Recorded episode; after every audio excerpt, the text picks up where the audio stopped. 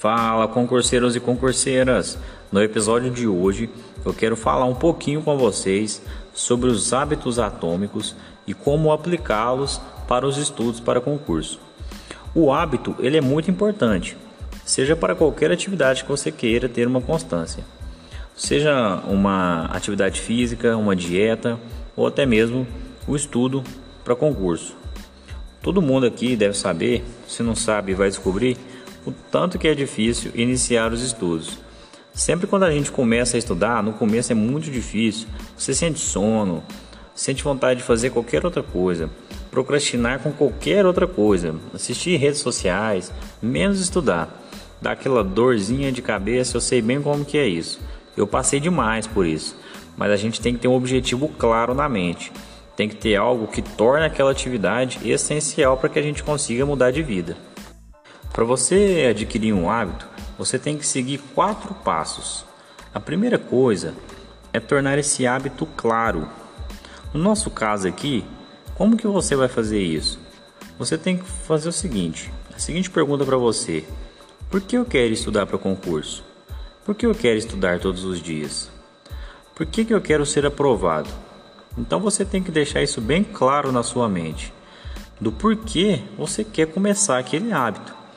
Fazendo isso, você já dá um pontapé inicial para adquirir esse hábito. A segunda coisa que você precisa fazer é tornar esse hábito atraente. Como que você faz isso?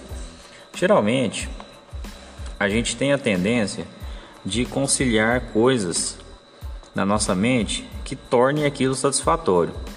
Então, no começo, para você tornar um hábito atraente, você precisa conciliar esse hábito com algo que você gosta de fazer. Por exemplo, se você gosta de, vamos usar um exemplo atual aqui, de ver o TikTok, coloque uma metinha. Vou assistir 10 minutos de TikTok e vou estudar meia hora de português. Depois que você estudar meia hora de português, você vai dar uma descansadinha na sua cabeça e você vai fazer isso assistindo TikTok. Dessa forma você vai tornar o hábito muito atraente, não é mesmo? Porque você vai conciliar com uma coisa que você gosta de fazer e a, a segunda coisa é o hábito que você quer adquirir. A terceira lei que você precisa seguir é tornar esse hábito fácil. Como que você torna esse hábito fácil? É aqui que entra os hábitos atômicos. vou dar um exemplo primeiro para depois a gente aplicá-lo no, no concurso público. Se você quer correr uma maratona, você não vai começar correndo os 40 km de uma vez, não é verdade? Você tem que começar gradativamente, principalmente se você não tem o hábito de correr. Então, você começa caminhando 1 km, corre 500 metros, caminha mais 1 km, corre mais 500 metros e vai aumentando isso gradativamente. Se você quer ter o hábito de ler um livro e você não tem o costume de ler um livro, não comece querendo ler um capítulo de uma vez. Coloque metas curtas. Vou ler 10 páginas hoje, 10 páginas amanhã. Quando você for gerando o costume no seu cérebro de fazer aquele hábito de leitura, vá aumentando para 15, 20, 30 páginas. Se você quer começar uma dieta, da mesma forma, não comece cortando tudo de uma vez. Começa diminuindo a quantidade, começa fazendo pequenas mudanças. Dessa forma, você consegue tornar o hábito mais fácil. No estudo para concurso, você vai fazer a mesma coisa. Não, não comece querendo estudar 3, 4 horas seguidas. Você não tem o hábito de estudar, então você não vai conseguir fazer isso com eficiência. Comece estudando meia hora por dia, passe para 45 minutos, descanse, o descanso é muito importante para você voltar com tudo. E depois, conforme você for adquirindo o hábito, você vai aumentando suas horas de estudo e você vai fazer isso inconscientemente. A quarta e última lei que você tem que seguir para você conseguir ter um hábito é você tornar esse hábito satisfatório. Como que você vai fazer isso? Coloque recompensas imediatas logo após você é, praticar aquele hábito. Por quê? Porque o nosso cérebro ele tem a tendência a priorizar recompensas imediatas do que recompensas tardias. Vamos aplicar aqui o exemplo da academia. A pessoa está começando a fazer musculação agora, ela não vai ver um resultado em uma semana, em um mês, em dois meses. Então vai começar a ver resultados a partir do terceiro mês, do quarto mês. E isso tudo vai depender muito da intensidade do treino dela e até mesmo da dieta que ela está fazendo. E muita gente desiste logo no começo, porque vai na academia, fica dolorido e não vê o resultado que é esperado no espelho em curto prazo. Então você precisa colocar recompensas imediatas para que você consiga construir esse hábito e tornar esse hábito satisfatório. Porque se você torna o hábito satisfatório, a tendência de você repetir esse hábito é muito maior.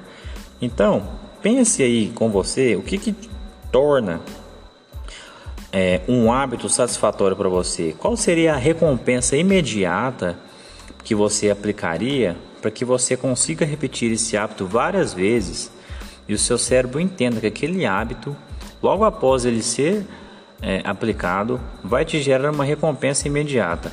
Isso tem muito a ver com a segunda lei, que é a de tornar o hábito atraente. Então, faça uma conciliação. Se dê uma recompensa imediata, pense o que, que você mais gosta de fazer no dia a dia Coloque essa recompensa logo após você praticar esse hábito. Dessa forma, você vai conseguir gerar um estímulo maior no seu cérebro para que você consiga estudar todos os dias e nem vai perceber isso. Então, basicamente, o que a gente precisa fazer para adquirir um hábito no estudo, utilizando dos hábitos atômicos, é: primeira lei, tornar esse hábito claro. A segunda lei, tornar esse hábito atraente. Terceira lei, tornar o hábito fácil. E por último, a quarta lei é tornar esse hábito satisfatório. Fazendo isso, eu tenho certeza absoluta que no máximo em um mês você já vai estar estudando todos os dias, de duas a três horas, a depender aí da sua disponibilidade de tempo, né? Então aplique os hábitos a seu favor, utilize isso para que você consiga ter constância nos estudos. Porque o que vai contar no final não é quantas horas você conseguiu estudar, nem quantas páginas você conseguiu ler, mas sim a constância que você teve nesse tempo e a qualidade no seu estudo. Então, utilize os hábitos atômicos a seu favor. Se você quiser mais dicas sobre concursos, sobre como ter alta performance e como conseguir a tão sonhada aprovação, siga o nosso canal no Instagram, Simplificando Concursos. Te espero lá.